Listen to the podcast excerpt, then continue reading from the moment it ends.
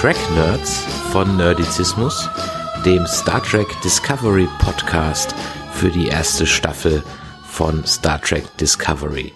Mein Name ist Chris und mit mir dabei Nerdizist Michael. Hallo.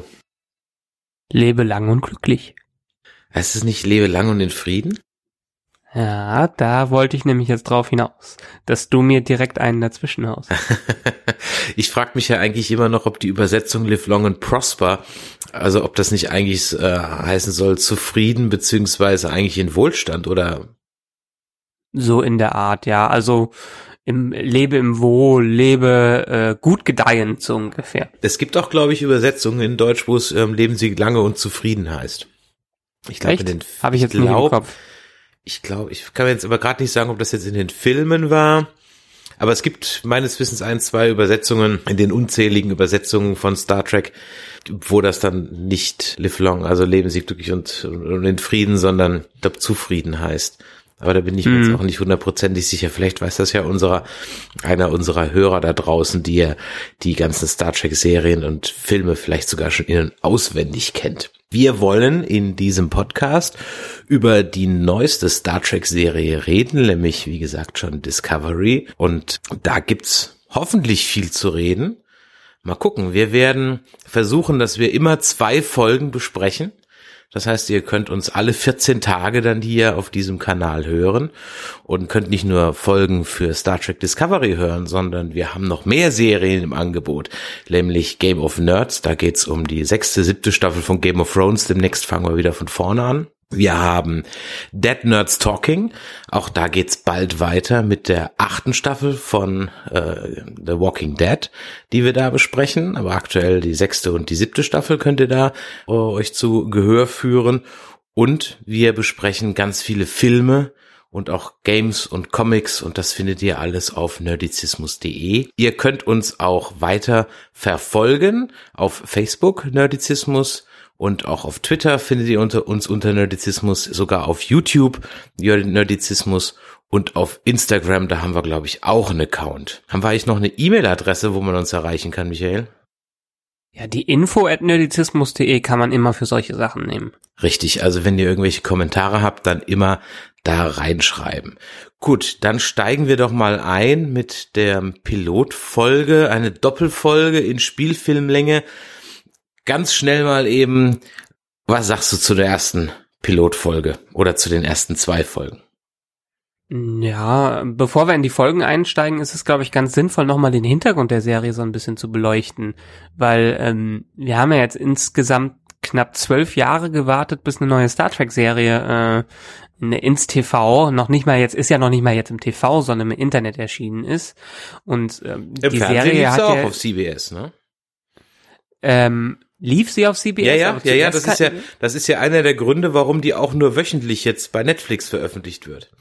Weil sie im Fernsehen ich, immer auf CBS läuft. Auf diesem All Access. Sicher, weil ich, ich, ja, ein All Access ist ein Online-Service. Das ist genauso wie Netflix. CBS All Access ist der exklusive Online-Service von äh, CBS, der auch fast nur mit ähm, Star Trek Discovery gelauncht wurde, beziehungsweise beworben wurde. Die haben damals 2015 den angekündigt und haben gesagt, dass eines der ersten großen Produkte für diesen Online-Service das exklusive Star Trek Discovery sein wird. Und deshalb, ich kann kann gut sein, dass die erste Folge auf dem klassischen CBS nochmal gelaufen ist, aber ich weiß definitiv, dass die wöchentlich äh, eigentlich exklusiv für CBS All Access sind. Okay. Und CBS All Access ist in Amerika, hat die Rechte zum Verteilen des Ganzen. Außerhalb von Amerika ist es überall exklusiv bei Netflix. Mhm. Ich guck gerade eben nochmal auf der äh, CBS-Seite. Also ich kann es mir angucken bei CBS All Access und ich kann das auch über eine App schauen. Jetzt müsste man eigentlich noch mal irgendwo gucken, ob auch das Fernsehprogramm von gestern noch irgendwo war. Aber ist ja auch wurscht. Fakt ist, ja. Eine Online-Serie, ähm, die wöchentlich kommt, so genauso wie Game of Thrones weil man natürlich dadurch den Hype ein bisschen länger halten kann und es auch dann nicht möglich ist, mit einem Probemonatsabo, was ich gerade von Netflix habe, die ganze Serie zu gucken.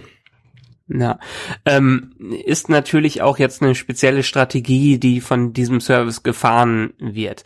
Ähm, Netflix hat es in den letzten Jahren immer so gemacht, dass die Serien äh, oft direkt komplett released haben, was eine Strategie von Netflix ist, was zu extrem Binge-Watching, also dem Schauen von gesamten Staffeln oder Serien direkt geführt hat, wodurch aber ehrlich gesagt, muss ich jetzt mittlerweile auch sagen, so ein bisschen ähm, das Erlebnis beim Gucken verloren gegangen ist. Game of Thrones müsste man zwar auch binge-watchen, aber ähm, die, die Spannung bleibt weg, wenn man das in eins gucken kann, dann hat man es irgendwie direkt abgehakt, dann hat man es auch wieder aus seinem Kopf raus und kann sich auf andere Sachen konzentrieren.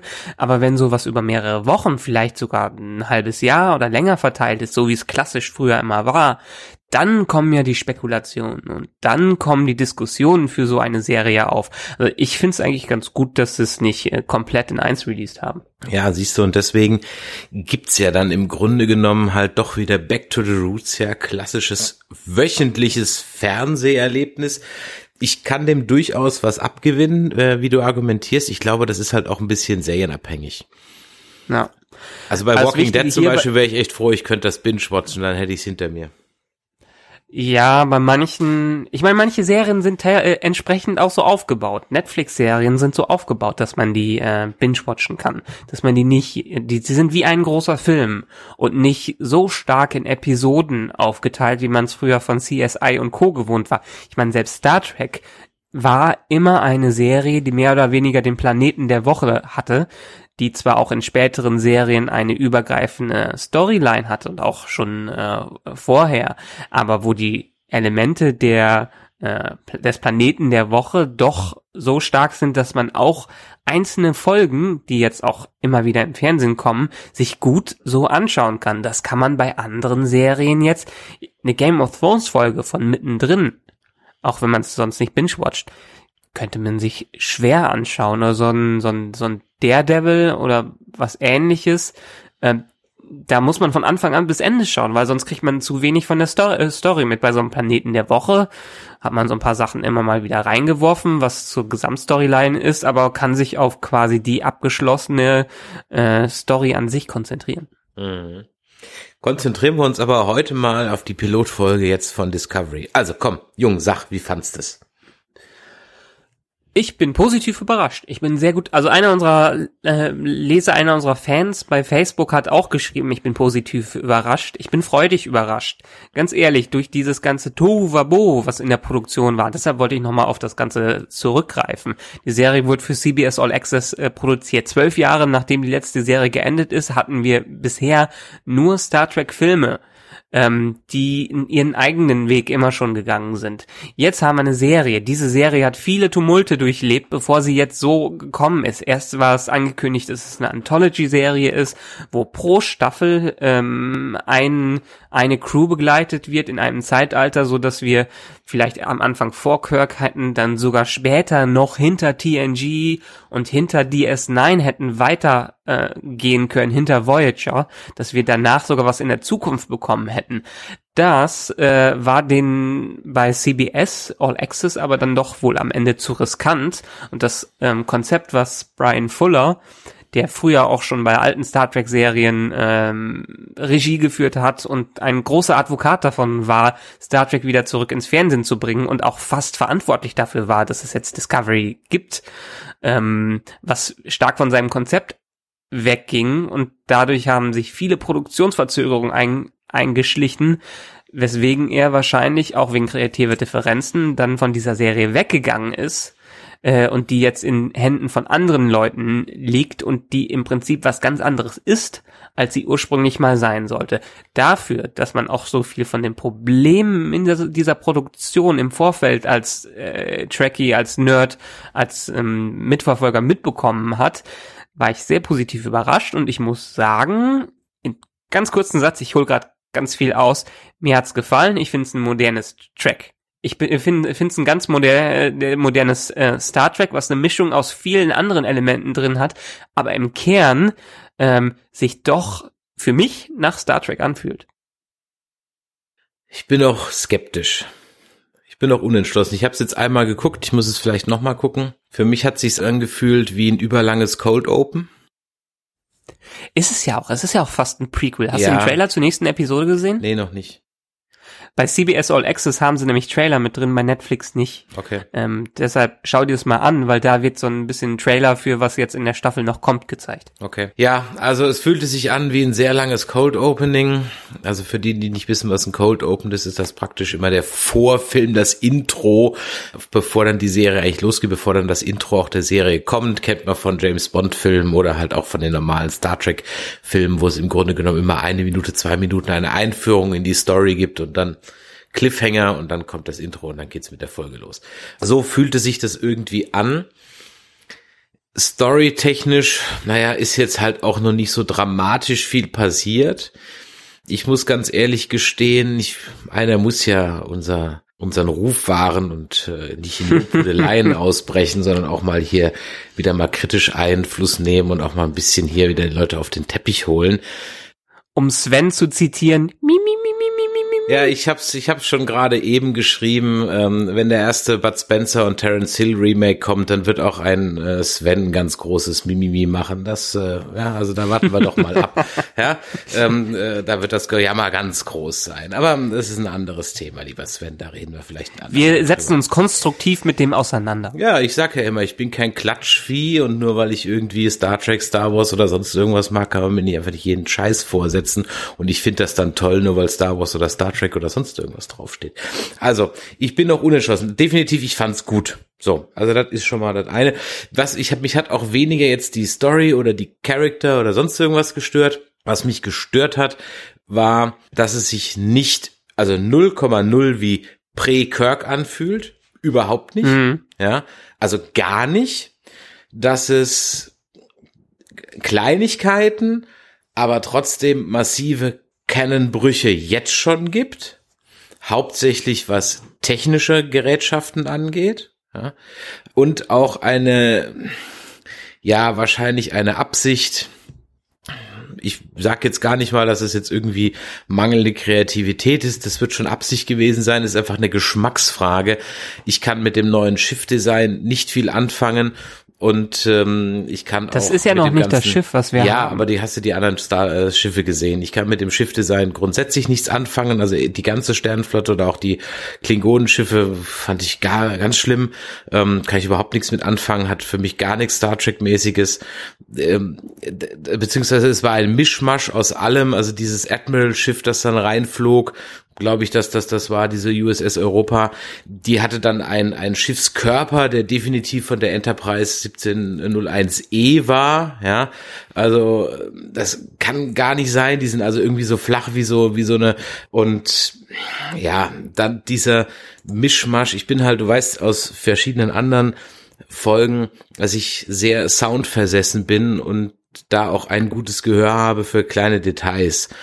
Und ähm, du hast zwar dieses standardmäßige Ping auf der Brücke, und dann sind aber da alte Sounds dabei aus TOS, dann sind dann Sounds aus Deep Space Nine, Sounds aus TNG dabei. Nee, Freunde, also entweder ich mache es Prä und dann setze ich im Grunde genommen irgendwie eins auf Enterprise drauf, bleib aber technisch noch irgendwie halt hinter dem oder ich mach's einfach nach TNG, weil ganz ehrlich, das sieht aus wie nach TNG. Ja. Weil eine, Holo, Definitiv. eine Er sieht auch Hologramm sogar noch später noch aus. später aus, weil es ist eine Hologrammkommunikation, die wird in Voyager erst eingeführt oder in Deep Space Nine erst eingeführt, ja, ähm, unter viel Bohai, ja, da haben sie sie jetzt auf einmal schon, nicht nur, dass sie da Hologrammkommunikation haben, die Hologramme können auch noch munter durch die Brücke laufen und sich sogar an Gegenständen anlehnen, also als der Sarek sich da an den Tisch anlehnt, da hab ich gedacht, so, okay, äh, Stimmt, bei, bei ja. Voyager haben sie noch lange damit gekämpft, ähm, die Holo-Emitter überall zu bauen für den Doktor. Ne? richtig. Und auch Und wenn da hatten das, sie auch auf der Brücke keine. Eben, und auch wenn das jetzt noch so durchsichtige Hologramme sind und bei Deep Space Nine ist das ja wie im Holodeck so, ein- die hatten das vorher nicht. Also das sind so, so Inkonsistenzen, die ich einfach irgendwie unnötig finde. Da, ich, da wird es ganz sicher Diskussionen gegeben haben. Da wird ja irgendjemand dabei gewesen sein, der so ein bisschen auf den Canon guckt. Und es wird ganz sicher irgendwelche Gründe dafür gegeben haben, vielleicht dramaturgisch, wenn man später noch braucht oder keine Ahnung, was das sie dazu gemacht haben. Das hat mich so ein bisschen gestört dadurch, dass jetzt handlungstechnisch noch nicht so dramatisch viel passiert ist, ja, okay, lass ich es nochmal auf mich zukommen. Es hat mich jetzt, die Brückencrew fand ich eigentlich alle durchweg ganz, ganz sympathisch.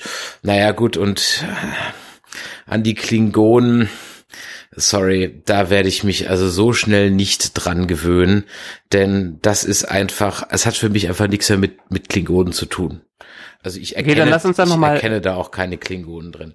Aber dann lass uns doch noch mal der Reihe nachgehen. Genau. Ähm, wir haben ja jetzt, also wir sind storymäßig, sind wir so knapp zehn Jahre, so undefinierte zehn Jahre vor Kirk. Ähm, das hieße, ist die Frage vor dem Prime Kirk oder vor dem, äh, wie heißt die neue Kelvin, Kirk? Ja, also ja, sagen wir es mal so. Das fühlt sich alles schon sehr nach Kelvin-Zeitlinie an, so wie der Stil aufgebaut ist.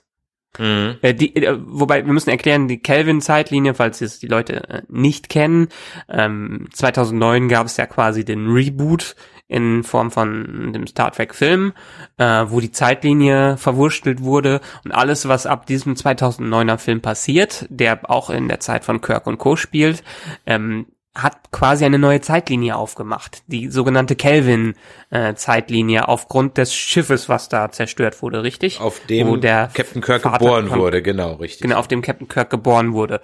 Ähm, alles andere ist die äh, Prime-Zeitlinie, die es theoretisch noch gibt, aber die mehr oder weniger im Paralleluniversum äh, stattfindet. Und in den Filmen kann man dadurch schön erklären, warum eigentlich die Technik so unterschiedlich ist, warum das alles so anders aussieht, als wir es ja gut, von einer 70er Jahre Serie, die kaum Budget hatte, 60er Jahre Serie, die kaum Budget hatte, ähm, warum es diese Unterschiede gibt, das haben wir jetzt hier nicht als Entschuldigung und es sieht doch schon alles sehr nach Hightech aus. Wenn ich auch sagen muss, die Hologramme, die sind immer noch nicht so Top-Hologramme, wie sie die später haben, weil das ist halt dieses typische, eher Star, Star Wars äh, Hologramm, was so ein bisschen verwaschen ist. Äh, ja. Und äh, ja, da, da steigen wir im Prin äh, Prinzip ein. Wir haben zehn Jahre vor Kirk, äh, sind wir in der Geschichte, wo, ich weiß nicht, das sind, dürften dann knapp 80 Jahre nach Archer sein, oder? Ja, genau kann ich es jetzt gerade auch nicht sagen, aber so ungefähr. Ja.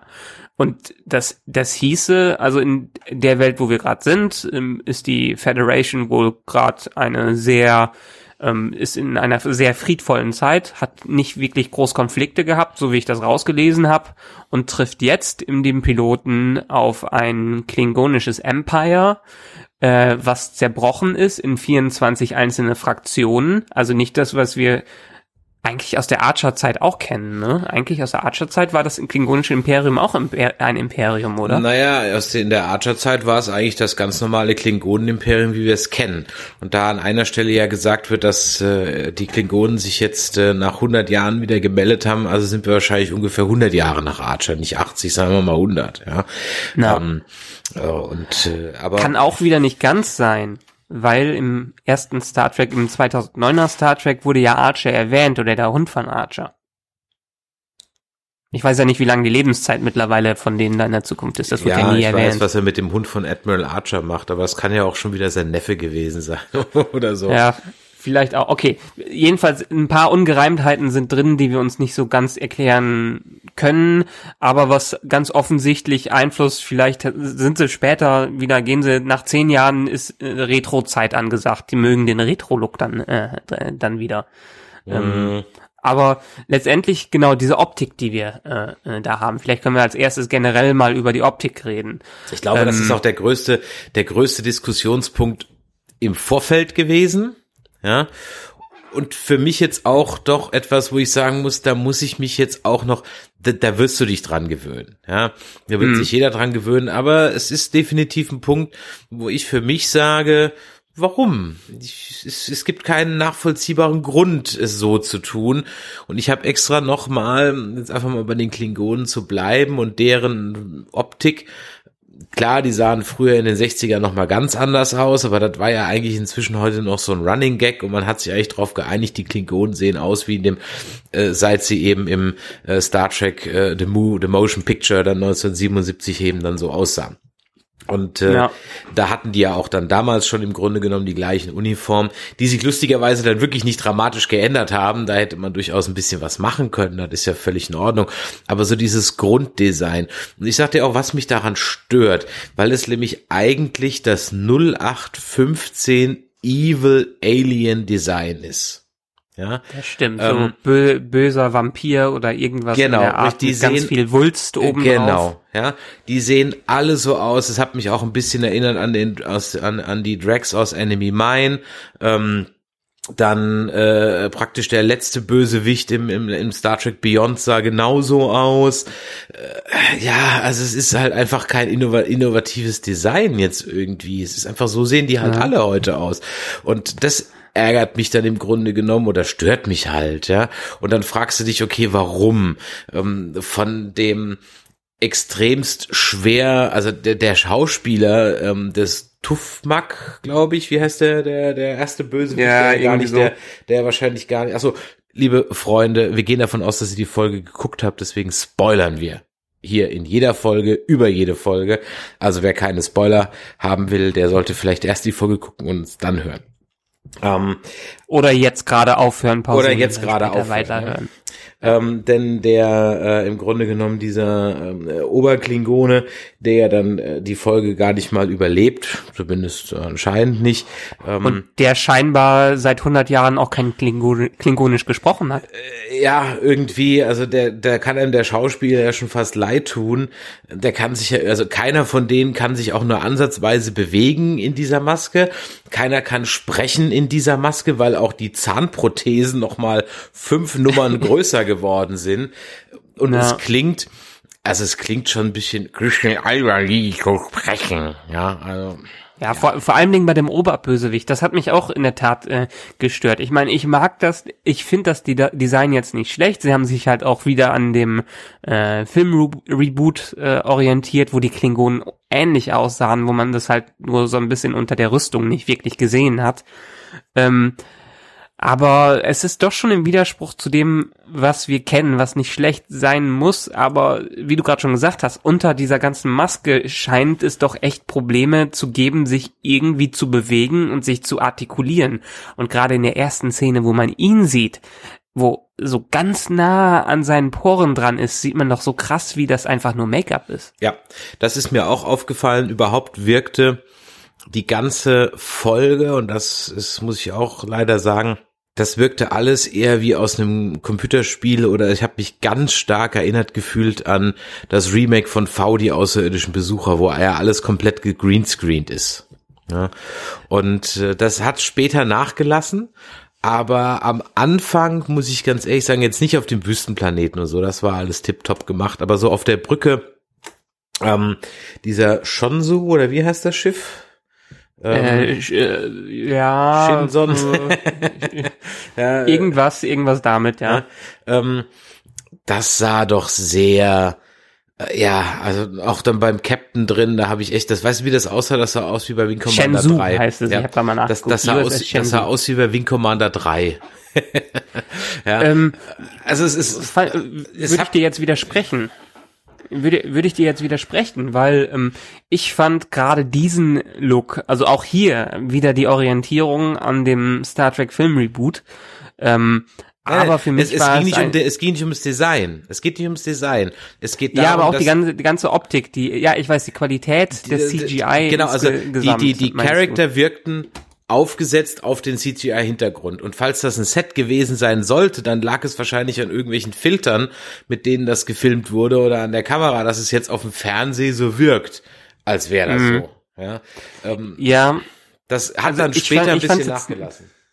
Es hat später nachgelassen, aber ich fand es jetzt auch nicht wirklich schlimm. Mich hat es so wie eine Mischung aus der Optik, die Battlestar Galactica drin hatte, mhm, mhm ähm, ja. mit, mit dem hier, mit dem neuen Star Trek Reboot ähm, wie, wie eine Mischung aus dem Ganzen, was ich mhm. nicht schlecht fand, weil es hat eine andere, es ist nicht das gewohnte, saubere Star Trek, das klare Star Trek, so wie wir es kennen, mhm. ähm, mehr gewesen. Es ist, es hat einen starken CGI-Look, der das Ganze aber für mich eher ins Fantastische äh, reingebracht hat, mhm. der auch ähm, soweit ich die Vorschau fürs nächste gesehen habe, bleibt der Look auch nicht so, weil wir auf einem ganz anderen Schiff sein werden. Mhm. Und hier ist es jetzt eher die hochmoderne Federation, die auf äh, nur Explorationsschiffen unterwegs ist und dementsprechend auch im Weltraum äh, sich so auskennt. Also ich fand die Qualität eigentlich durchweg top für Serienniveau, fand ich schon richtig gut und mir hat die Optik auch gefallen. Ich kann es nachvollziehen, was du meinst,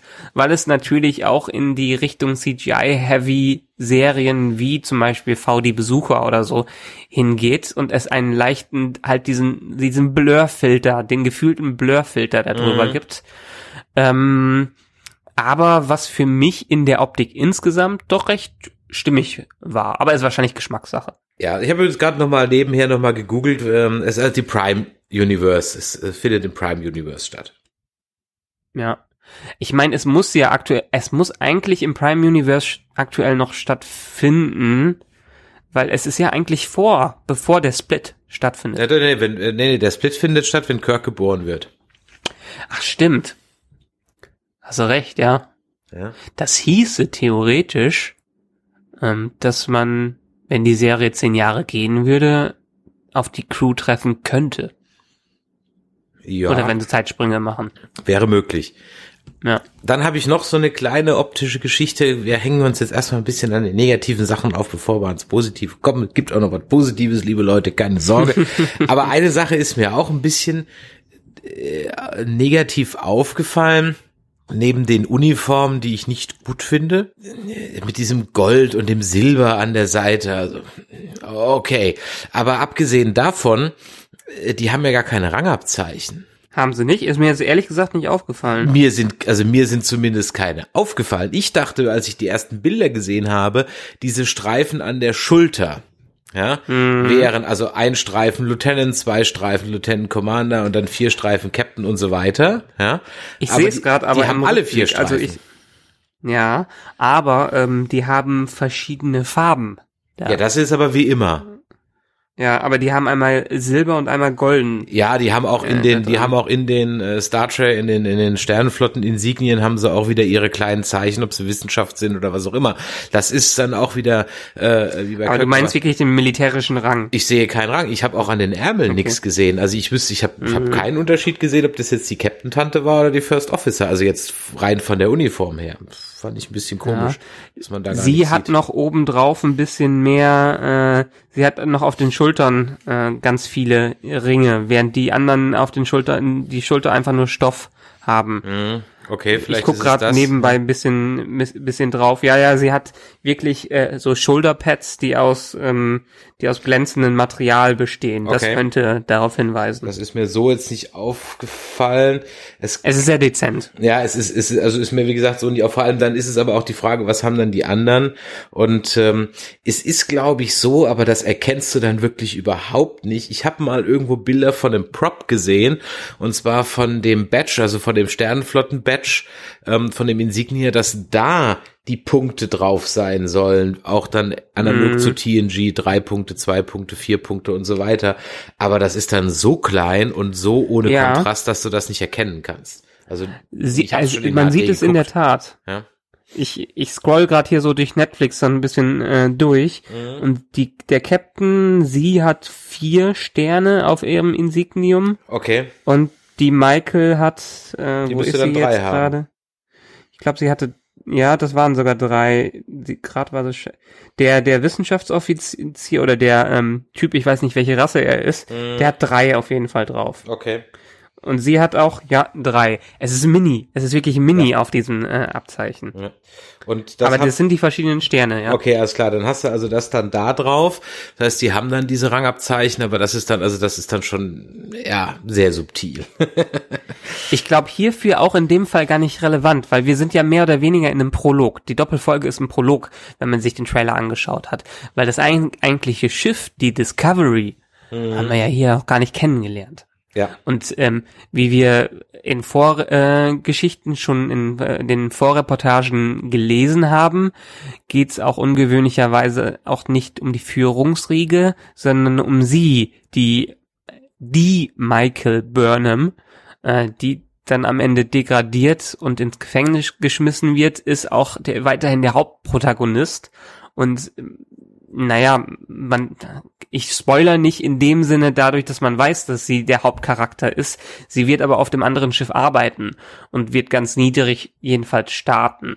Und ähm, deshalb ist diese Führungsmannschaft vielleicht auch nicht mehr so relevant hier. Das wäre ja dann durchaus ein Ansatz, den ich ja ganz interessant finden würde, wobei ich noch nicht sicher bin, ob das eine ganze Story trägt, wenn die jetzt irgendwo, keine Ahnung, Jeffreys Röhren sauber macht. mhm. ähm, gut, aber steigen wir mal ein bisschen in die Handlung ein. Normalerweise, und das werden wir wahrscheinlich in Zukunft auch so machen, laufen, lassen wir die Folgen immer so ein bisschen nebenher laufen. Da die Handlung jetzt äh, in der Pilotfolge relativ übersichtlich ist, lassen wir das in diesem Fall mal nicht machen. Ich denke, es gibt so drei Hauptpunkte, über die man sprechen kann. Einen haben wir schon angesprochen, nämlich darüber, dass es die Klingonen jetzt ähm, anscheinend wieder vereint gibt, beziehungsweise in unserem Wissen waren sie ja nie irgendwie entzweit, aber es gibt 24 ja. Häuser. Das ist mir jetzt auch neu. Ich glaube, es wird später nie eine Anzahl von Häusern genannt. Es gibt halt jetzt 24 klingonische Häuser, die unter einem ja, etwas dünnen Vorwand, ja, sich jetzt plötzlich alle hinter einem neuen Führer vereint haben, der diese Folge lustigerweise dann gar nicht überlebt, aber das ja auch schon von Sarek, glaube ich, angemerkt wird oder von der Captain Tante angemerkt wird, dass wenn sie ihn umbringen, sie einen Märtyrer machen. Ich weiß gar nicht, wer das gesagt hat genau, in der Folge. Genau, Und das ja. ist also praktisch der eine Plot, und wie er dann die Föderation angreift. Der zweite Plot ist die Geschichte unserer ja, Hauptcharakter, der Michael, wie heißt du mit Nachnamen? Burnham. Der Michael Burnham. A Girl Named Michael. Ich kenne nur einen Boy ja. Named Sue, aber das ist ein Song von, von Johnny Cash. Mhm. Ähm, ich hatte mich auch gewundert, weil ich überhaupt nicht, ich hatte überhaupt noch nichts mit den Namen am Kopf. Ich habe mir die auch nicht vorher vorher angehört oder irgendwie im Bewusstsein gehabt. Ich hatte halt nur sie als Hauptdarstellerin, weil wir sie als äh, von The Walking Dead kennen mhm. äh, im Kopf. Diese, ähm, es ist so schwer auszusprechen der Name, Soneka Martin Green. Ähm, und dass hier die äh, Michelle Yeoh oder wie sie heißt, mhm. den anderen Captain spielt, hatte ich auch ge auch gehört und ich weiß auch, dass irgendwann der von Harry Potter, der Malfoy-Darsteller ähm, Jason Isaacs. Jason Isaacs dabei ist, aber von den richtigen Namen hatte ich nichts gehört und das hatte mich auch zwischendurch etwas verwirrt, als sie immer Michael genannt äh, wurde, was natürlich vielleicht irgendwie so ein Versuch ist zu zeigen, ja, in unserer Welt sind wir so offen, dass selbst die Namen keinen Gender mehr haben. Ähm, ich weiß es nicht. Ja, ich konnte ich mir jetzt auch nicht erklären. Gut, aber es geht halt eben um äh, Commander Michael, erster Offizier auf der USS, wie hieß sie nochmal? Shinzu? Shenzhou, genau. Shenzhou. Das ist der eine Plot. Und dann haben wir mal ein bisschen was Neues, was wir so noch nicht hatten, zumindest nicht in dem Prolog, nämlich dass intensiv mit Flashbacks gearbeitet wird und zwar über mehrere Charakter hinweg. Und zwar sowohl über den Charakter Michael als auch über den Charakter von dem Bösewicht, diesen Tufma. Und dann sehen wir einen alten Bekannten, wo ich noch nicht weiß, ob ich das gut oder schlecht finde, aber ich bin da mal offen, nämlich äh, Sarek also der Vater von Spock wird eingeführt. Ein Charakter, den ich eigentlich immer sehr mochte, was auch mit an ähm, Mark Leonard lag, an dem Schauspieler, der den eigentlich immer schon seit TOS und dann auch ähm, TNG und Deep Space Nine Zeiten verkörpert hat, der aber jetzt auch von vor einigen Jahren gestorben ist. Ja, da muss ich ganz ehrlich sagen, so nett ich es finde, dass man mit Sarek dann da einen bekannten Charakter einführt, so komisch finde ich es auch, dass man Spock dann jetzt eine menschliche Halbschwester gibt, von der man noch nie irgendwas gehört hat. Ja, also ich weiß auch noch nicht, ob ich sie als richtige Halbschwester bezeichnen würde. Es ist ja mehr ein, er ist ja, hat ja mehr so die Mentorrolle für sie übernommen. Ähm, es wurde ja nie wirklich gesagt, dass er sie aktiv adoptiert hat, oder? Das also zumindest bisher noch nicht. Ne? Ziehtochter nee, nennt er sie in Deutsch. Ich habe es noch mal ein paar Stellen auf Deutsch geguckt. Da sagt okay. er meine Ziehtochter. Eine, eine Ziehtochter. Mhm. Ähm, kann funktionieren, muss nicht. Vielleicht kriegen die Macher das ja noch logisch hin, aber nur deshalb Sarek mit reinzunehmen, Ähm, kann ich so noch nicht bewerten, ob das gut oder schlecht ist. Dafür wissen wir Meinst einfach. du, wir äh, werden dann zu Zachary wenig. Quinto sehen als Spock mit einem Cameo? Nö, glaube ich nicht, weil wir sind ja auch in der Tat, wenn wir im Prime Universe sind, dann ähm, ist ja theoretisch auch immer noch Leonard Nimoy Spock. ja gut, okay, Dann- aber das, das geht jetzt. Dann müssen wir einen digital remasterten Leonard Nimoy sehen. Dann vielleicht kriegen wir ja so eine Folge wie in äh, DS9 immer äh, DS9 immer Ärger mit den Tribbles. Das wäre natürlich gar nicht mal so schlecht. ja, Ich weiß, ähm, ich weiß auf jeden Fall, dass wir diese Staffel jetzt um noch mal ganz kurz abzuschweifen, eine Mirror Episode bekommen. echt? Ja. Das wurde schon äh, so ein bisschen durch die Medien durchgehauen. Okay. Ja, ich, ich, äh, ich bin ja nicht so der Freund von den Spiegel-Universum-Folgen. Äh, Also ich fand es bei Deep Space Nine definitiv zu viele, weil da war ja dann irgendwann in jeder Staffel ein oder zwei. Ähm, Mhm. plus noch die Gegenbesuche sozusagen. Also das war mir dann irgendwann zu viel. Ja, okay, ist ein Gag, habe ich nichts gegen, ist okay. Wenn sie das mit Bärtchen jetzt machen, ich meine, die Frauen können ja kein Bärtchen haben, aber äh, wenn sie das, äh, wenn sie das mit irgendwelchen bösen, äh, bösen Haarschnitten oder so machen, könnte das amüsant werden. Ich fand das äh, immer eine der lustigsten Ep Episoden, die die reinbringen, diese ganzen Mirror Universe Episoden. Hm.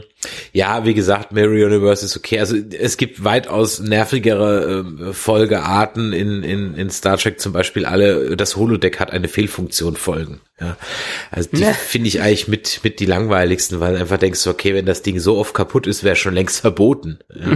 Ja. ähm, Muss aber definitiv auch noch kommen, weil die, ja, ich habe von Holodecks gehört, die in den nächsten Folgen vorkommen sollen. also dann frage ich mich wirklich, warum man dann sich noch die Mühe gibt und sich freiwillig in Kanon-Probleme begibt, ja, anstatt es einfach nach Deep Space Nine oder nach Voyager anzusehen oder nach, nach Star Trek First Contact halt, war noch immer 20 Jahre nach Picard oder so. Ja, Ich glaube, davon müssen wir uns raus. aber etwas, ich glaube, davon müssen wir uns aber wirklich etwas verabschieden. Erstens ist jetzt Star Trek so groß, dass es schwer ist, überhaupt noch den Kanon zu wahren oder die Integrität äh, der Story zu wahren. Ähm, und dass man vielleicht den Machern hier etwas Freiheit geben sollte, ähm, das selbst zu gestalten. Okay, es wird vor Kirk gemacht, wahrscheinlich um den Leuten irgendeinen Anhaltspunkt zu geben und nicht Aber irgendwas ganz Unbekanntes mit rein. Dann sagst du, das ist 100 Jahre nach Picard. So what? Ja, aber ganz, ganz ehrlich, Picard ist auch mehr unter, immer noch mehr unter den Nerds bekannt als äh, Kirk Nee, und Spock. Nee, nee. Gerade, Ja, gerade, okay, wenn du meine Mutter fragst, die die, neuen 75 Filme. ist, ja, wenn du Ja. meine Mutter fragst, die 75 ist, ja, aber die guckt das jetzt auch nicht mehr. Aber ich sag mal, Picard äh, ist jetzt nicht wesentlich unbekannter unter der Zielgruppe, die das anspricht generell als als Captain Kirk und Spock. Ich glaube sogar, dass mehr Leute Picard-Folgen gesehen haben als Spock-Folgen gesehen haben, zumindest bewusst und regelmäßig. Ja, ähm, Mhm. Ja, weil ich viele, glaube aber viele TOS einfach nur, viele TOS einfach nur aus der x-ten Wiederholung vom Durchsappen kennen oder von Kaffeetassen oder T-Shirts. Ja, also aber trotzdem, im Punkt der Öffentlich im Auge der Öffentlichkeit äh, sind Kirk und Spock und so gerade präsenter. Vielleicht hat man deshalb sich auch äh, des, der Anthologie-Version äh, was ich enthoben und sensationell gefunden hätte. Ja, Also hätte ich, auch großartig gefunden. Ich habe mir nämlich das geliebt. noch mal nach nach ich brauchte nach dieser Folge noch mal eine Folge mit richtigen Klingonen, ja, und habe mir dann, weil es gerade auch mir von Netflix angeboten wurde, die letzten äh, beiden Folgen von TNG angeguckt, heute, gestern, morgen oder All Good Things, ja. Ja. Eine großartige, sensationelle Folge oder Doppelfolge, wo also äh, Picard durch drei Zeitebenen praktisch reist, in der Vergangenheit, in der Gegenwart, also seiner Gegenwart und in der Zukunft äh, und alle diese drei Zeitebenen treffen sich dann an einem Punkt und vereinen sich da wieder. Ganz, ganz große Folge mit einem sensationellen, auch tollen Serienabschluss, äh, der diese ganze Folge bildet. Und da geht es ja, ja. Das wäre eigentlich doch eine geile Story gewesen, wo du über drei, vier Staffeln, drei, vier Timelines hinweg im Grunde genommen ein großes Phänomen, wie auch immer, irgendwie so machen könntest, ja.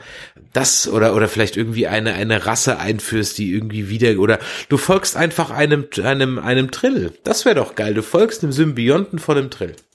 Mhm. Ja? Oder einen von diesen Zeitagenten da von ähm, keine Ahnung, wie die, wie die noch Ja, ja, von diesem Ministerium für temporale Angelegenheiten oder wie sie heißen. Genau. Ja. Also Aber gut. ja, ja, ja, ich, ich, Ja? ich, ich, ich folge dir, weil letztendlich das, äh, die Möglichkeiten wären ganz andere Möglichkeiten gewesen, in diesem äh, Sandkasten Star Trek rumzuspielen. Ja. Ja.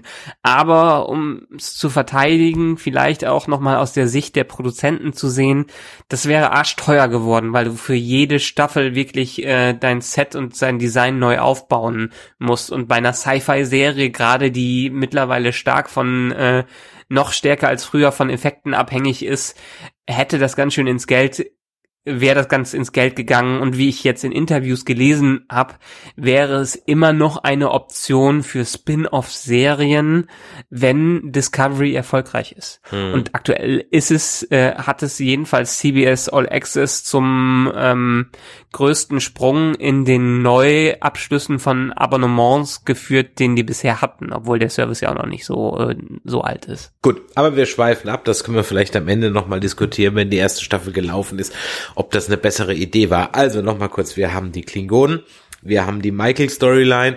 Ja, und dann haben wir im Grunde genommen noch so als drittes halt diese beiden Flashbacks. Das heißt, wir sehen im Grunde genommen zum einen Michael in der Gegenwart, nämlich, dass sie eine etwas, ja, sagen wir mal, aufsässigere erste Offizierin ist, die mal eben per äh, Vulkaniergriff ihren Captain ausschaltet, ja, ähm, dafür dann auch äh, nicht ganz zu Unrecht in der Brick landet.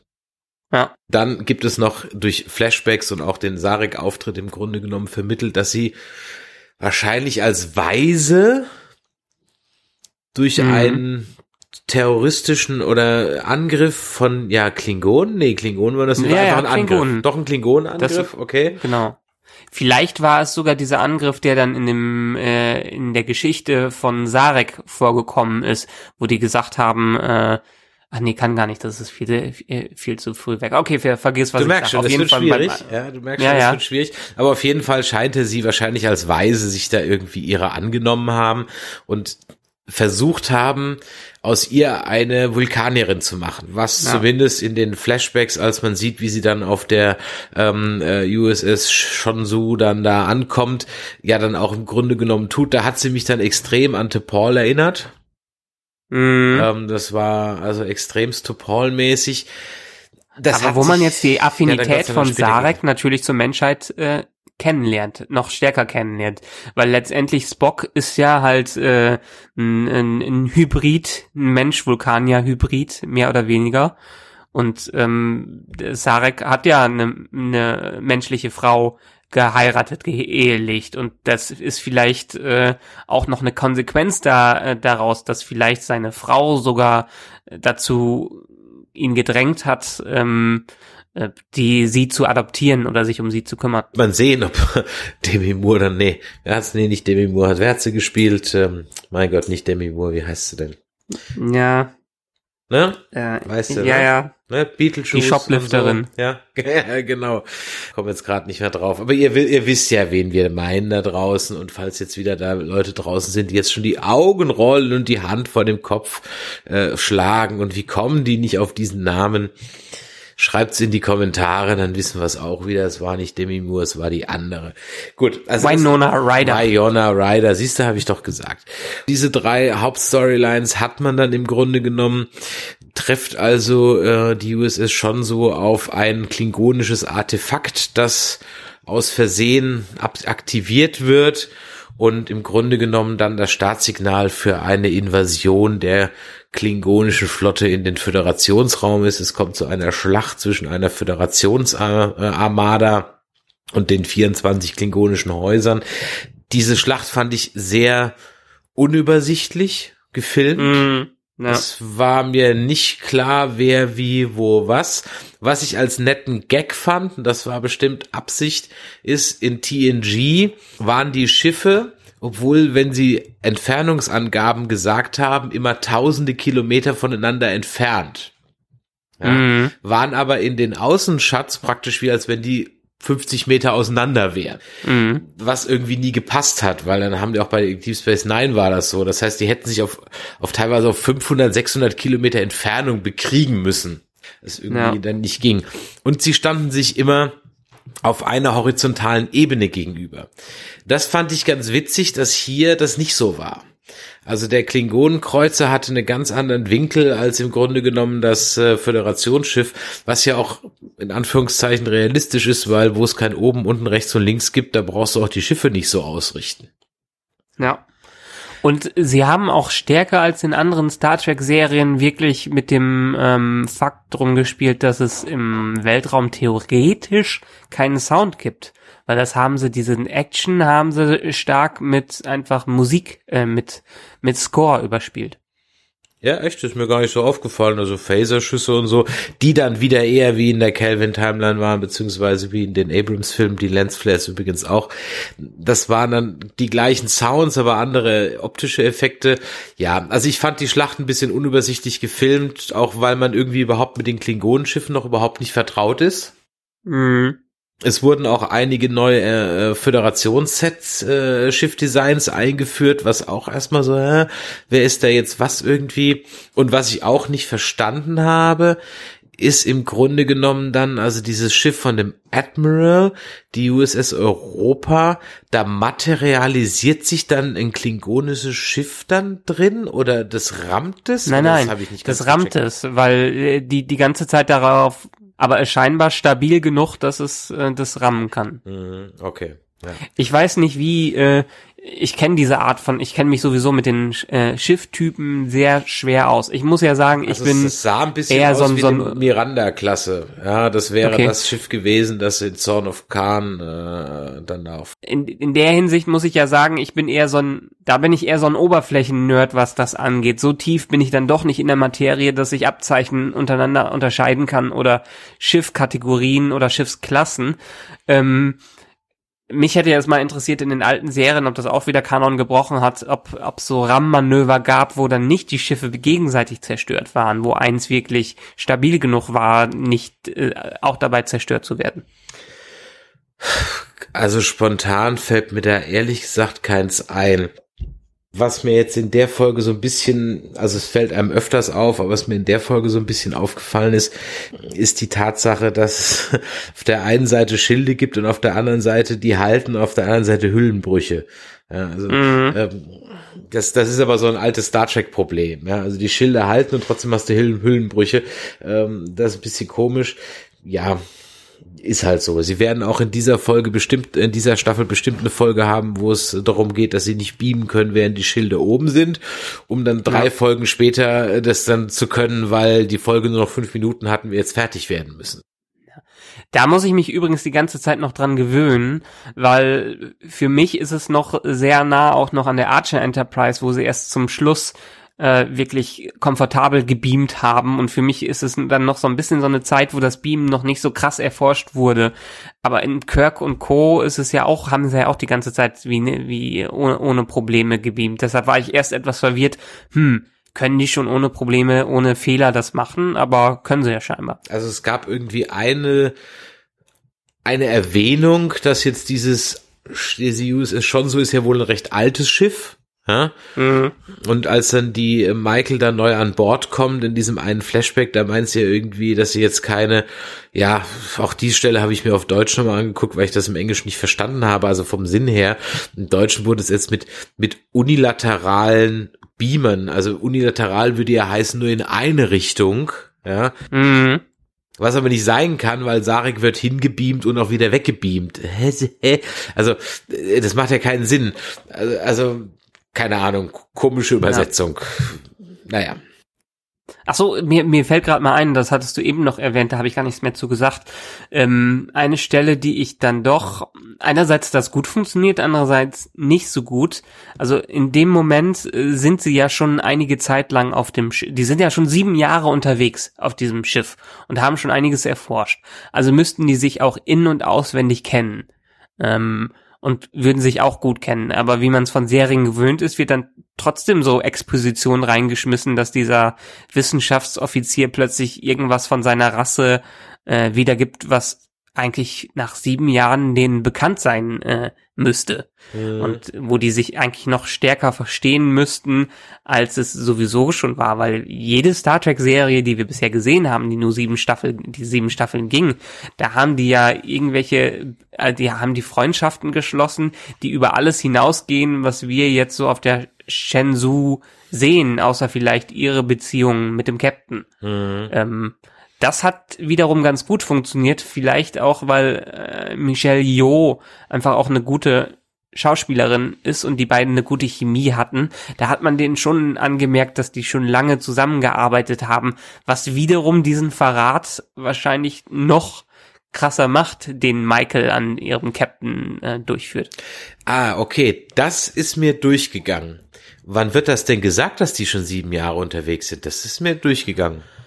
Ähm, das wird, glaube ich, sogar schon öfters erwähnt. Okay, also das, Und das ist mir echt Ich glaube, der, der, der Rückblick wird auch was gesagt, sieben Jahre zuvor. Ich glaube, beim Rückblick, beim ersten Rückblick okay. wird eingeblendet sieben Jahre vorher. Okay, das, das ist mir durchgegangen. Weil das erklärt nämlich auch ein bisschen, weil da habe ich dann doch echt ein bisschen, ja, mich äh, gewundert, als dann nämlich das Deck zerstört wird, in dem ähm, die Arrestzellen sind da habe ich mir nur so gedacht, so okay, sie ist gerade mitten in der Schlacht mit den Klingonen und das Einzige, was sie gerade wirklich äh, in Sorge bereitet ist, ob der erste Offizier, der gerade gegen sie gemeutert hat, nach gefühlt halben Stunde in der Serie jetzt da draufgegangen ist oder nicht, ernsthaft. Aber gut, wenn die schon sieben Jahre zusammenarbeiten, dann okay, dann macht es durchaus ein bisschen Sinn, dass dann so eine etwas emotionale Reaktion. Ja.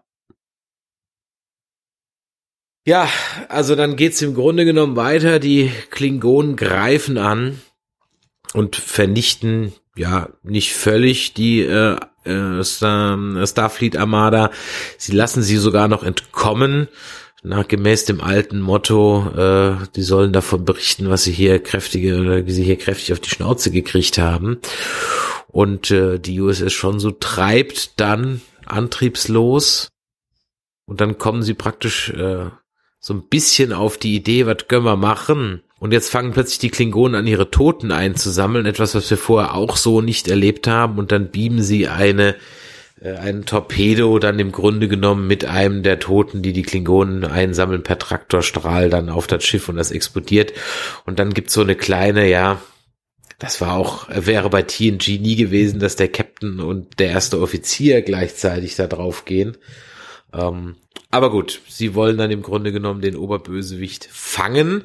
Eben aus dem ja, Grund, aber dass ich meine, äh, äh, Spock und Kirk wären ja, ja klar, das, das, ich sage ja, das ist, das ist so diese, das, Spock und Kirk hätten das gemacht, aber äh, Picard und Riker hätten das nie gemacht, ja. Mhm. Und äh, auch, ähm, na gut, Cisco hey. und Cisco und und Dex hätten haben das ab und zu mal gemacht, Cisco und, und, und Major Kira, aber auch eigentlich eher immer getrennt. Gut, also sie machen das halt und ja, aus Versehen, weil anscheinend die Michael zu blöd ist, einen Phaser auf Betäubung zu stellen, erschießt sie ihn dann. Mm, Wobei sie ihn ja, eigentlich, nur, eigentlich nur in die Schulter schießt, ja. Ja, ich mein, was, was ich mich auch gefragt habe, weil der Plan von ihr war doch auch vorher schon den Gefangen zu nehmen und sie hat doch selber gesagt, dass er zum Märtyrer wird, wenn er getötet wird. Ja. Gut, nach, äh, man kann es emotional verstehen und äh, es wird ja immer wieder gezeigt, dass sie einfach nicht wie Klingonen ihre Emotionen im, äh, wie Vulkanier ihre äh, Emotionen im Griff hat. Ähm, aber das hätte ich ihr schon zugetraut, dass sie den dann nicht blindlings einfach erschießt. Ja, Eben, und vor allem sah die Wunde am Anfang gar nicht so schlimm aus. Ich dachte jetzt echt, der überlebt das. Also, ich war da ganz überrascht, dass er dann auf einmal stirbt, ja. Und das heißt, der Albino-Klingone, der wird dann wahrscheinlich jetzt der neue Bösewicht. Weil ja. ansonsten gibt's ja jetzt keinen irgendwie. Naja, auf jeden Fall wird's. Ich habe äh, gerade nochmal geguckt. Hä? Am Anfang der zweiten Episode wird das eingeblendet mit sieben Jahre zuvor. Ah, okay, alles klar, dann habe ich da nicht richtig geguckt. Gut, lange Rede, kurzer Sinn. Äh, der ja. vermeintliche Bösewicht äh, stirbt also sein Albino-Klingone-Kollege, ein äh, Klingone ohne Haus, ja, scheint also jetzt in seine Fußstapfen zu treten. Interessant war, dass sie ja dann, äh, das muss man vielleicht zu den Klingonen noch sagen, dass die ja Kales Fanatiker sind. Ja. ja. Ähm, wohingegen die Klingonen aus TNG ja, ja, zwar gerne bei Kales ausrufen, aber im Grunde genommen, als dann dieser Kales-Klon in einer Folge dann tatsächlich mal kommt, eigentlich alle eher den ganz schnell wieder loshaben wollen, weil er Ja. noch einen klingonischen Ehrenkodex vertritt, der aus heutigen Maßstäben, übrigens eine sehr gute TNG-Folge, ähm, dann doch eher sogar für Klingonen etwas fundamentalistisch ist. ähm, Ja, ich meine, die, die, wenn die Klingonen in der Serie jetzt, wie wir sie kennengelernt haben, wissen würden, dass 60 Jahre später äh, oder 70 Jahre später die Klingonen auch sogar in der Föderation mitdienen, ähm, dann hätte der Tu- Tufma oder wie er heißt, äh, sich wahrscheinlich im Grab umgedreht und nur geweint. Ja, auch wieder so ein Punkt, der für mich die Klingonen im Grunde genommen jetzt ja schon, schon gar nicht mehr als die ultimative Bedrohung erscheinen lassen kann. Ja, denn ich weiß ja, wie es ausgeht. Ja, aber ähm, es muss ja also so wie sich's andeutet und so wie auch die Vorschau das gesagt hat, geht es ja scheinbar stark um den Krieg zwischen den Klingonen und der Föderation. Ähm, wir Ja, aber ich wissen weiß ja, nicht, ausgeht. Wie, wie, ja, wir wissen aber nicht, wie lange der dauert und wie viele Ja. Opfer der äh, mit sich zieht. Okay, aber am Ende weiß ich, wie es ausgeht. Ja, Und äh, äh, aber das ist ja schon, ich meine, bei den ganzen, es ist ja keine Mystery-Serie an, an sich. Es wird ja kein Mysterium aufgebaut. Deshalb auch hier ähm, wäre dann der Weg das Ziel und nicht äh, das Ziel das Ziel. der Star ist die Mannschaft. Ja, gut. Ähm, genau. Ja, okay.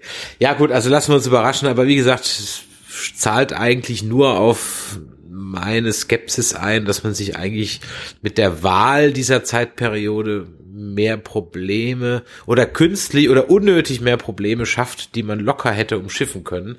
Ähm, Ich Ja. hätte ja auch einfach nach TNG ansetzen können, dann sind die Klingonen halt wieder böse, warum auch immer, ja. Also das kann man Mhm. ja von mir aus alles irgendwie so drehen. Ähm, gut. Haben also, die sich nicht sogar im, in Folge des Dominion-Kriegs äh, nochmal von der Föderation abge Ja, aber nur weil sie ja unterwandert waren von äh, Wechselbalgen, also von Ja, aber das hat doch trotzdem noch einen ziemlichen äh, Riss in den Beziehungen hervorgerufen. Also da hätte man doch anschließen können. zum Beispiel, da hätte man anschließen können. Gut, hätte hätte Fahrradkette, man hätte viele Ja. Dinge machen können. Es Ist wie es ist, wir müssen jetzt damit leben, was wir kriegen. Es war jetzt ja auch nicht alles schlecht, ja, war ja nicht alles Also schlecht. ich fand es, wie gesagt, Ja. sehr, sehr positiv. Ich fand es ein rundes Produkt, wenn man jetzt mal in, äh, weglässt, dass es natürlich viel mit dem Kanon bricht, dass es viele Ungereimtheiten gibt, äh, fand ich äh, gut. Und ich bin gespannt auf die Serie, aber ich befürchte, dass die Serie noch einen ganz anderen Ton wieder eingehen wird, was die Vorschau so ein bisschen gezeigt hat, dass wir wirklich die dreckige Seite des Track-Universums einmal kennenlernen, die Seite, ähm, die wir vielleicht in ein paar Nebengeschichten mit dem Marquis mal gesehen haben, aber auch an einer sehr cleanen Version, glaube ich schon, dass wir bei den Deckschrubbern diesmal sind, was eine Perspektive von dem Track-Universum ist, die wir nie wirklich kennengelernt haben. Ja, also da bin ich mal gespannt. Weißt du, was mich das erinnert hat? Im Prinzip an, an Metroid Prime. Da fängst du im ersten Level auch mit allen Waffen an, verlierst aus irgendwelchen ominösen Gründen deine Fähigkeiten und fängst dann wieder alle ohne alles an. Ähm, Ist ja bei allen Sequels von Adventure-Spielen so. Genau, im Grunde genommen ist ja so.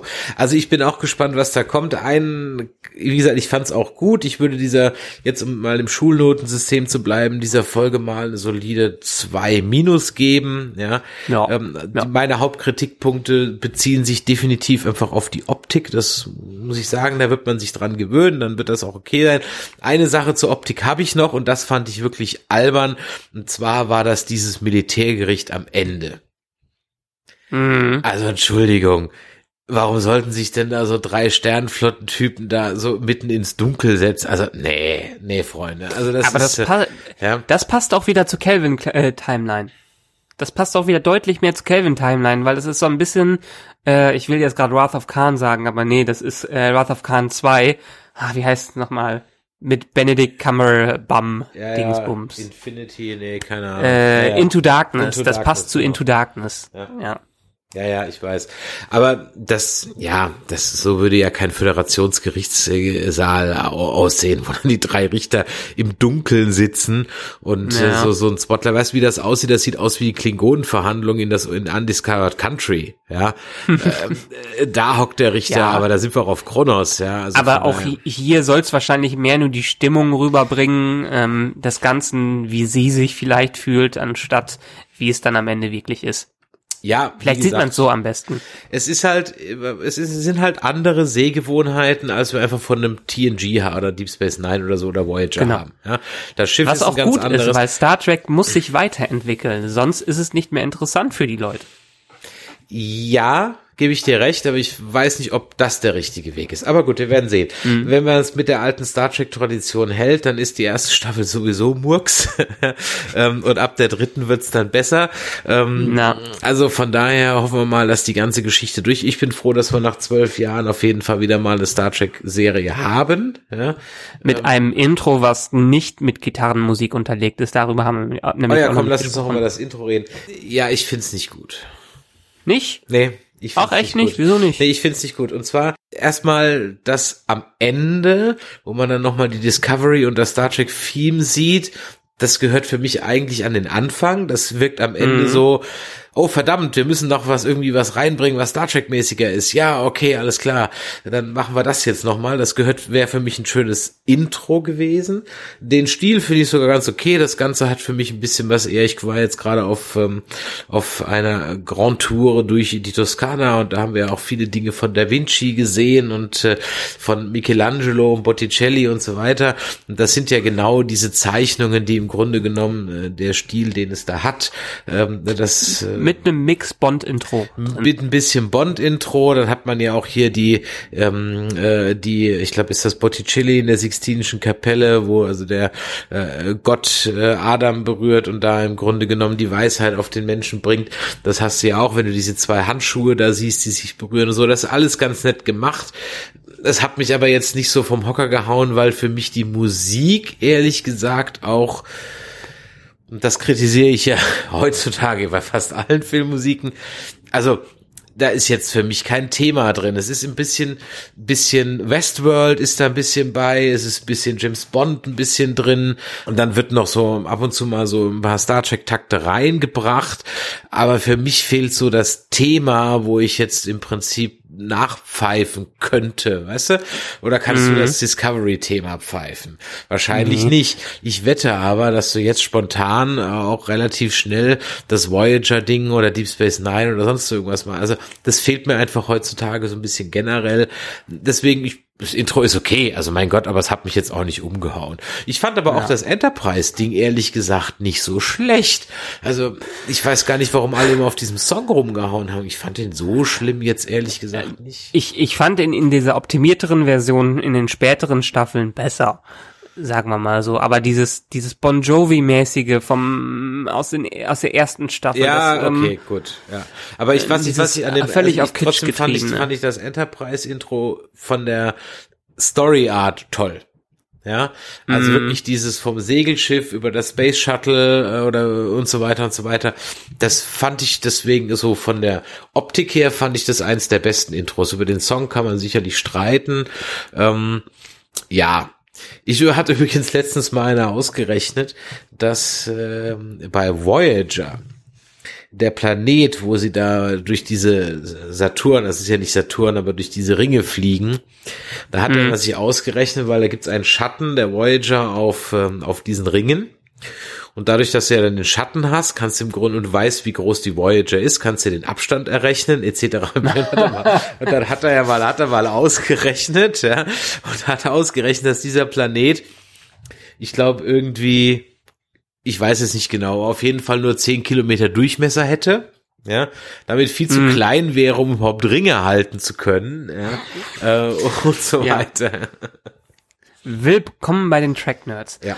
Ähm, ja, also ich noch mal kurz, ich wollte noch mal kurz zum Intro sagen. Also mir hat's gefallen, weil ich es auch einen interessanten Ansatz fand. Ich fand es eine schöne Mischung aus vielen Dingen. Äh, es hat so ein bisschen, wie für mich auch die ganze Folge, diesen Geist der Entdeckung mit drin. wieder diese, diese Faszination, die Star Trek eigentlich so auslösen sollte, irgendwas Neues zu sehen, irgendwas Neues zu entdecken, irgendwas Neues zu erleben, hat es für mich ganz gut dargestellt und gerade auch diese Vermischung mit diesen, mit dieser typischen ähm, Skizzen, äh, Michelangelo Skizzen, Optik, keine Ahnung, ich bin jetzt nicht so gut in, gut in Künstlern, hat für mich gut funktioniert. Das Intro muss ich sagen, die Musik, ähm, konnte ich nie spontan bei den alten Serien mitpfeifen. Intros muss man immer mehrmals sehen oder hören, um wirklich da reinzukommen. Ich könnte mir vorstellen, dass es noch äh, positiver wird. Ähm, kann ich bisher aber noch nicht so sagen. Aber insgesamt muss ich, äh, muss ich betonen, sowohl das Intro als auch die ersten zwei Folgen äh, haben für mich wirklich zu dem Namen Discovery gepasst. Und auch die Themen, die da drin verarbeitet worden sind, ist halt typisch Track, äh, wo sie einfach auf aktuelle, auf aktuelles Zeitgeschehen ähm, ein, referenzieren. Ich meine, die Klingonen sind ja perfekte Parallelen dafür, dass die ihren Identitätsverlust fürchten zu dem, was gerade hier in der Welt in den westlichen Staaten abgeht, wo alle denken, durch fremde Kulturen äh, werden wir zerrissen, haben wir unsere eigene äh, Nationalität nicht mehr, haben wir eigen, unsere eigene Identität nicht mehr, können die nicht bewahren und das ist ja eigentlich letztendlich nur die Furcht, die, äh, mit denen die Klingonen da rumspielen und von daher, wenn Discovery weiterhin so aktuelle Themen aufgreift, was Star Trek immer gut konnte, dann glaube ich, kann es schon eine sehr gute Serie werden. Aber muss man hierzu sagen, dadurch, dass das Ganze mehr oder weniger ein Prolog ist und der Trailer zum Rest der Staffel wieder ganz anders aussieht, könnte sich das auch in eine komplett andere Richtung entwickeln. Ich kann mir das damit erklären, dass erst Brian Fuller ähm, dran war und dann später das von anderen übernommen wurde und der Pilot noch von Brian Fuller geschrieben worden ist, aber die restliche Staffel von irgendjemand anders. Und ich bin mal wirklich gespannt. Ich kann es nur wiederholen, was jetzt als nächstes dann kommt. Mhm. Ich meine, das ist ja ein interessanter Aspekt, das habe ich so noch gar nicht gesehen, ja. Das wäre ja dann lustig, dass die Klingonen jetzt schon wieder als Pro Projektionsfläche herhalten müssen. In den 60ern und 80ern waren es die Russen, äh, für die die Klingonen standen und äh, jetzt stehen sie dann im Grunde genommen für irgendwelche, ja, sagen wir mal, generell fundamentalistischen Spinner, sei es jetzt irgendwelche Islamisten, Identitäre oder sonst irgendein Unsinn. Ja, mhm. ist ein interessanter Aspekt. Gucken, ob der fortgeführt wird. Ich bin auch dann mal gespannt. Du hast jetzt den Trailer schon gesehen, wie wichtig denn dieser Krieg allgemein wird, wenn man das Ganze jetzt so als Prolog nimmt. Ja, müssen wir mal gucken. Eine Sache, habe ich doch noch kurz noch zu erwähnen, der absolute Tiefpunkt, und das war wirklich grausam, da muss ich noch zehn Minuten ausmachen, war diese, ähm, diese Diskussionsrunde danach After Track. Also der Host alleine war schon wirklich unmöglich. Die Selbstbeweihräucherung war also echt kaum auszuhalten. Und bei den Fragen, die dann aus Twitter ausgewählt wurden, Also die hat entweder die Redaktion selber geschrieben oder es waren halt wirklich einfach nur so die, ja, du die Phishing for Compliments Dinger. Äh, ja, es hat mich wieder darin bestätigt, warum ich auch bei Conventions ungern auf Panels gehe. Ähm, ja, es ist meistens einfach ja nicht wirklich zu ertragen. Eine interessante Info gab es dann aber trotzdem. Ähm, es war äh, ein äh, Showrunner dabei und ähm, der äh, Schauspieler, der den Sarek spielt und ähm, der unerträgliche Host äh, der Show hat dann aber gefragt, was denn eigentlich mit Romulanern wäre, ob die denn auch noch mal kämen. Und äh, da hieß es dann also ganz klar, dass äh, jeder, der das Wort Romulaner ähm, äh, in den Mund nimmt, bei den äh, äh, Drehbuch-Meetings und so weiter irgendwie 10 Dollar in die Straf-Romulaner-Kasse zahlen muss. Also Romulaner, Romulaner werden wir auf absehbare Zeit da nicht sehen. Warum, wieso, und die Rehmaner. ja, genau. Ja, und äh, das war auch so eine Rasse, die dann so wie Kai aus der Kiste kam. Hey, meine Fresse, war das ein Unsinn. Aber gut, wir schweifen ab. Ja, aber dann hören wir uns jetzt wieder in zwei Wochen, wenn die nächsten zwei Folgen kommen. Ne? Nächste Woche Montag. Mhm. Kommt das eigentlich dann auch mal montags? Ich habe es jetzt heute am Immer montags, genau. Immer montags, okay. Soweit ich weiß, bei Netflix, bei uns in Deutschland, äh, werden die Folgen ab neun Uhr morgens freigeschaltet. Mhm. Und das Gute daran ist, im Gegensatz zu manch anderen Netflix-Serien, äh, haben die den auch, haben die die auch für den Download freigeschaltet. Heißt, wenn man die äh, auf dem Tablet sehen will oder auf dem Smartphone, ähm, weil man es nicht anders gucken kann oder in der Mittagspause gucken möchte, dann kann man sich die schon direkt runterladen und auch offline gucken. Ah ja, okay. Das, und ja? Besonderes, man kann sich Untertitel in Klingonisch anmachen. das habe ich auch gesehen, ja. Das habe ich auch gesehen. Wobei die Qualität der deutschen Untertitel bei dem Klingonischen doch echt komisch war. Also es war teilweise echt schwer, denen zu folgen. Also weil das ganz verquere Satzkonstruktionen waren. Ja, ja, das hatte ich im Englischen auch. Ich habe es halt mit englischen Untertiteln okay, dabei also war es im Englischen gehabt. auch, okay. Ja. ja, aber ich fand generell, hatten wir eben schon gesagt, äh, die Klingonen hatten gesprochen, als hätten sie gerade sprechen gelernt. Also so, so hackelig hat doch noch nie ein Klingone gesprochen, Es waren aber oder? auch Fragen, die der eine gestellt hat, wo die Antworten nicht so passen. Ja. Also so, äh, keine Ahnung, wen suchen wir? Und dann sagst du ja, muss irgendwas kommen und dann sagt er dann mein irgendwas. Also so Dinge, die überhaupt nicht passten irgendwie. Und ich so, hä? Ja, ja. ja, okay, aber wenn das im Englischen auch so war, dann okay, dann ist das halt so. Ja. Gut. Aber wie gesagt, wir haben Positives und Negatives. Mir hat mehr Positives gefallen als Negatives aufgefallen. Deshalb bin ich äh, sehr optimistisch, was diese Serie angeht. Wenn sie es denn auf diesem Niveau halten können und sogar vielleicht noch steigern, haben wir vielleicht eine Star Trek-Serie, die in der ersten Staffel richtig gut ist und dann aus der äh, Konsequenz, aus der Regel ausbricht, die Star Trek sonst geprägt hat. Ja, das wäre ja mal ganz nett, wenn eine Star Trek-Serie im Prinzip. Aber im Grunde genommen fandst du ja eigentlich alle Star Trek-Serien von Anfang an nicht schlecht. Man hat nur in der Ret ja. Retrospektive dann gemerkt, dass die ersten zwei, drei Staffeln halt bisschen abkackt. Ne? Ja, okay. aber diese Chance hat man heutzutage nicht mehr, weil äh, wenn die nur mittelmäßig wer werden, dann gibt's nicht genug, genug Leute, die es gucken werden und dann CBS ist nicht dafür bekannt, dass sie Star Trek gut pflegen. Das heißt, die, wenn das ein Fail wird oder nur ansatzweise vom Fail, dann lässt auch CBS das wieder fallen, weil die schon gerade, was man auch an der Produktion sieht, die sind der Sender, denen die Rechte gehören, aber sie gehen immer komplett stiefmütterlich mit dieser Serie um, die eigentlich ihr Prunkstück ist. Ja, das stimmt. Aber jetzt haben sie wahrscheinlich den äh, den Dreh raus, also zumindest mal den Franchise-Dreh raus. Ja. Dann muss man mal gucken.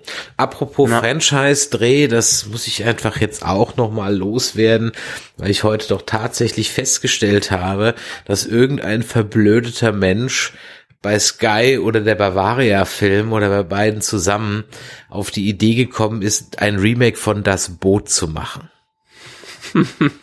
Und da muss ich ganz ehrlich sagen, da hört bei mir wirklich das Verständnis komplett auf. Also es kann ich wirklich außer aus rein finanziellen Aspekten, die sich meiner Meinung nach, ich wage jetzt einfach mal die kühne Behauptung, nicht lohnen werden, außer ich greife natürlich wieder, wie ein äh, Leser geschrieben hat, explizit dann die Fördermittel ab und mach's einfach deswegen, weil die Fördermittel rausgehauen werden müssen. Okay, ja, aber wie man auf die Idee kommen kann, das Boot neu zu verfilmen, als Serie, das gibt mir am besten Willen nicht in den Kopf rein. Ich habe nämlich gerade letztens das Buch nochmal gehört und mir dann, weil die bei Amazon Prime nämlich ist, ähm, die Langfassung der Fernsehserie angeguckt, die siebeneinhalb, acht Stunden geht. Ja, mhm. und die eigentlich bis auf zwei wenige Episoden das Buch komplett eins zu eins nacherzählt. Ja, ich verstehe es nicht. Ich verstehe es einfach nicht. Es gibt nichts, was man da hinzufügen könnte. Und wenn ich dann diesen Satz ähm, auf, auf dem Poster lese, äh, sie kamen als äh, Kinder und wurden zu Männern in einem Krieg, den sie nicht gewinnen können, dann hat derjenige, der es getextet hat, überhaupt nichts von der Message von diesem Buch verstanden. Aber das ist ein typisches Phänomen. Ähm, äh, Das hat jetzt auch, ähm, ich glaube, beim Kingsman-Sequel der Regisseur gesagt. Das ist das Marketing, was denen dann einfach dazwischen haut, was auch äh, versucht, ein Marketing zu machen, was meistens nicht hinhaut. Bei Kingsman ist nämlich Colin Firth wieder dabei beim zweiten Teil, was eigentlich ein absolutes Geheimnis werden äh, sollte und was eigentlich alle Leute erst im Kino erfahren sollten. Und das Marketing, dem Marketing war das aber scheißegal. Die haben Colin Firth in die Trailer reingepackt, auf die Poster und ich überall sagen, äh, sonst Poster drauf, genau. Ja, der ist überall, aber der Regisseur, der hat sich auch tierisch darüber aufgeregt, dass die es machen. Also in dem Fall mit dem Marketing haben leider oft die Leute, die letztendlich den Film machen, keine andere Wahl, äh, als da hilflos zuzugucken. Naja, wir haben hier jetzt, vielleicht bekasten wir dann auch mal dann die neue, also ganz sicher, also über diese neue Das Boot-Serie müssen wir reden, äh, weil das ist, das ist einfach eine Serie, die mir persönlich am Herzen liegt, weil ich die als, als, als Kind schon rauf und runter geguckt habe, weil sie mich fasziniert hat. Wie gesagt, ich habe sie letztens noch mal geguckt und sie ist fantastisch gealtert, ja.